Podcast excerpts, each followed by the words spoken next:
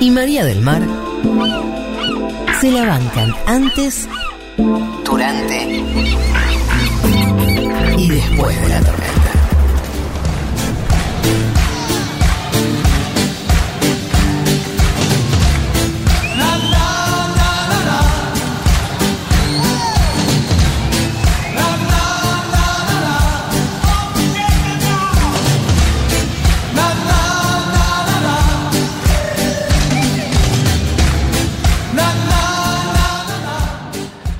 Esto que está sonando indica lo que ustedes ya saben.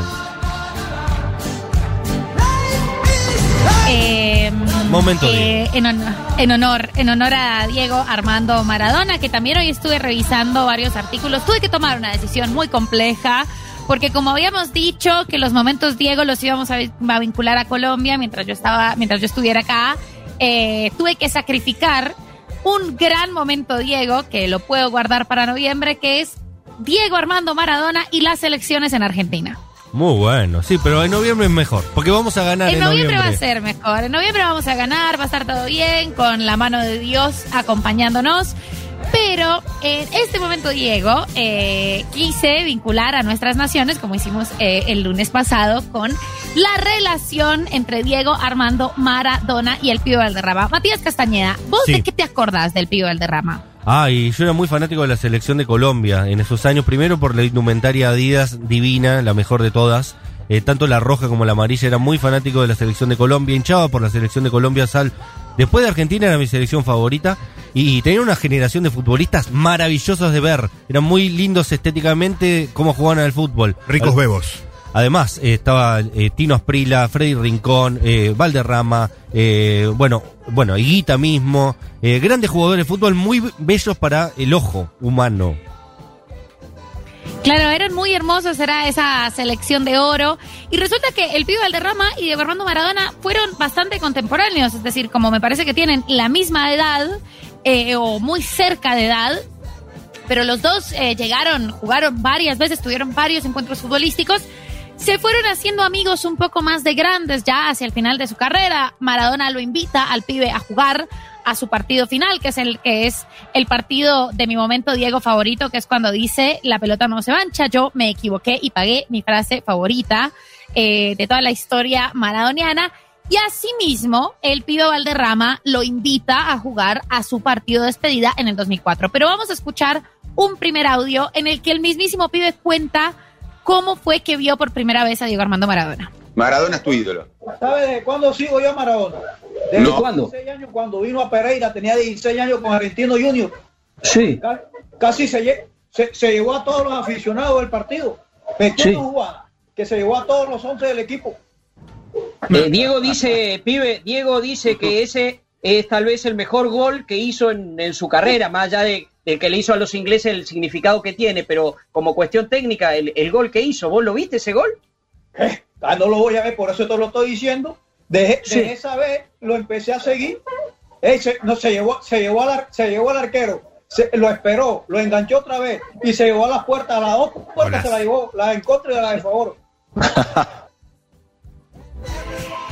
Lo que cuenta el Pío Valderrama, más me encanta eh, lo costeño que está el Pío Valderrama en ese audio. Eh, hay que recordar el Pío Valderrama es Mario. eh, y claro, dice, yo lo vi a Maradona cuando estaba en Argentinos Juniors, viajó a Pereira e hizo el gol de su vida, que el mismo Maradona diría después que fue un mejor gol que el gol, que el famoso gol a los ingleses.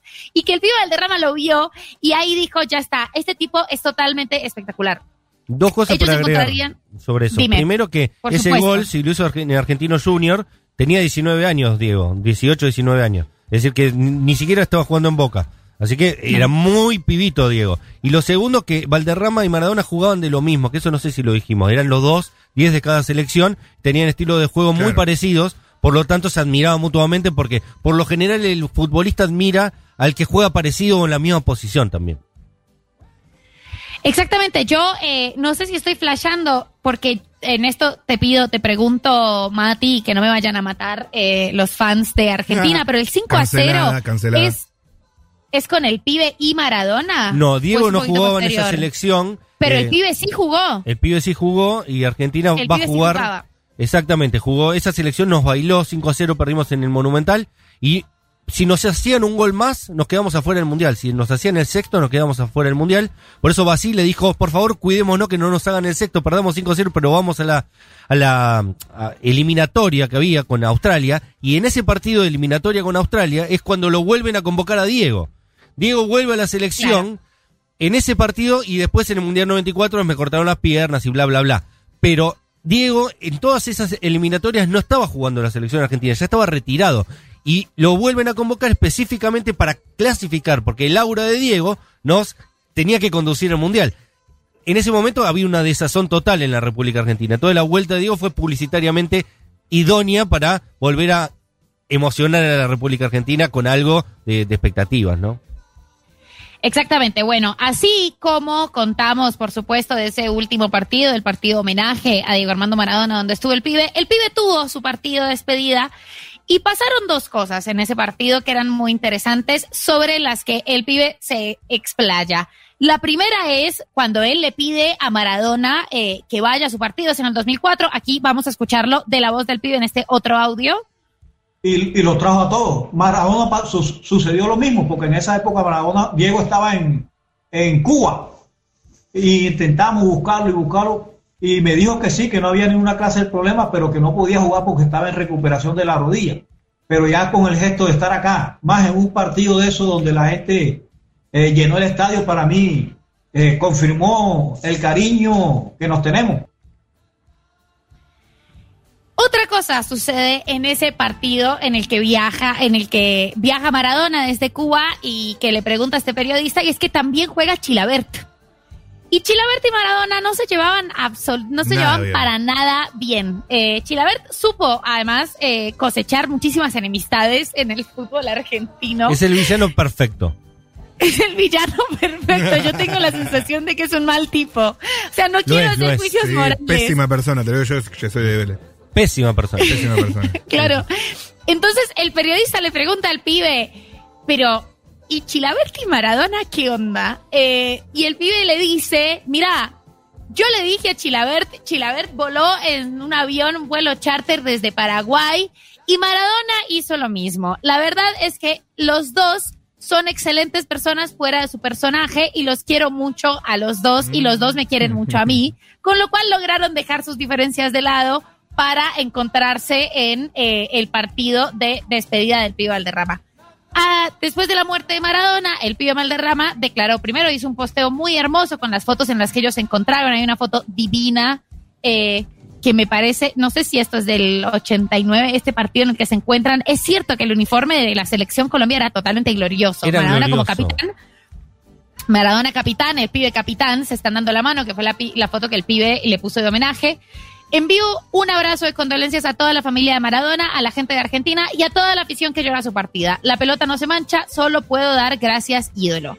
En otra entrevista que estaba de muy mala calidad y no la quise subir porque el audio era muy malo, eh, el pibe Valderrama dice, Maradona fue un artista y los artistas nunca mueren. Eh, además de esto, con, con cerrando este momento Diego, Maradona featuring el pibe Valderrama, debo decir que yo le mandé a Matías Castañeda este fin de semana un tuit hermosísimo de el mismísimo René Guita diciendo gracias Dios por Messi, gracias Dios por darnos a Messi. Oh. Eh, toda gente que queremos, toda gente que queremos mucho en este programa y yo me emocioné porque cada vez que suceden esas cosas pienso que mis dos naciones se saludan y se abrazan, así que las fotos y la historia de los encuentros y de la admiración mutua entre el Pío Valderrama y Diego Armando Maradona me parece muy hermosa y muy conmovedora.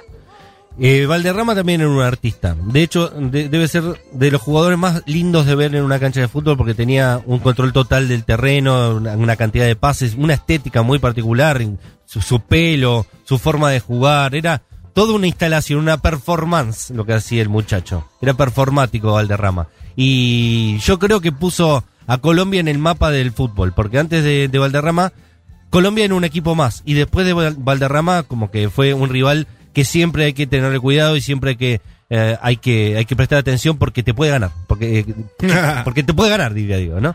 Eh, y- y- y fue una selección que nos ganó 5 a 0 de visitante, cosa que después no volvió a suceder ni con eh, Colombia ni ningún otro país. Es decir, es muy difícil ganarle 5 a 0 una selección a, a la República Argentina de local. Así todo eh, lo Bueno. logró esa selección maravillosa colombiana. El pibe Valderrama dijo sobre ese 5 a 0, nosotros nos engolosinamos con el 5 a 0, dijo básicamente como se nos fueron las luces, perdimos 5, o sea, ganamos, le ganamos a Argentina 5 a 0 de visitante en pija, en poronga y no volvimos a jugar bien. Como sea, ya está. La Como teoría. ganamos, eh, la teoría, nos engolosinamos terriblemente, ya está, eh, no lo culpo yo al pibe, la verdad, debió haber sido un momento muy eh, emocionante, pero es cierto que además un estilo de juego como muy buena leche en ese momento de futbolistas que se tenían muchísimo respeto, que se tenían muchísimo cariño y que se encontraban en distintas partes y esto fue lo que pasó como con esas dos selecciones. Totalmente. Había otro crack en ese equipo que no es tan conocido y no es tan mencionado, que es Leonel Álvarez, que de hecho era el que hacía jugar el equipo. Era como una especie de cinco que, que era un director de orquestas también. Un equipo completo, tenían jugadores en todos los puestos, Higuita, Valderrama, delantero, Vale, el Tren Valencia. Más, No, no quiero parar de contar porque eran un montón. Eh, ¿Ibas decir algo más? Con respecto a Leonel Álvarez, eh, con Leonel Álvarez y a René Guita, acá hubo un reality eh, que fue mi, mi primer contacto con René Guita, digamos, y con Leonel Álvarez, que era la isla de los famosos. Yo no sé si eso existió en Argentina, pero que era, claro, vos te llevabas a un puñado de famosos y los hacías como sobrevivir, entre comillas, en una isla eh, y a pasar dificultades y a que trabajar en equipo. Y en una isla de los famosos, que era mi, que fue mi edición favorita de ese reality, fueron René Guita y Leonel Álvarez. Mirá. Y por algún motivo, eh, son las dos mejores personas del universo, nivel como los líderes más positivos del mundo, como sus equipos ganaron.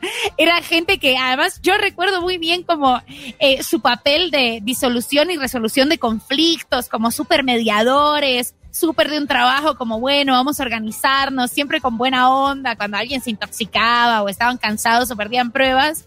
Y desde ahí, claro, a mí, yo no soy de la generación que los vio jugar, porque estaba muy chiquita, pero sí los vi eh, en modo reality show a René Guita y Leonel Álvarez y dije, estos son dos líderes innatos eh, de la sociedad. Y bueno, después todo ese encuentro que conté el lunes pasado con René Guita, pero muy lindo.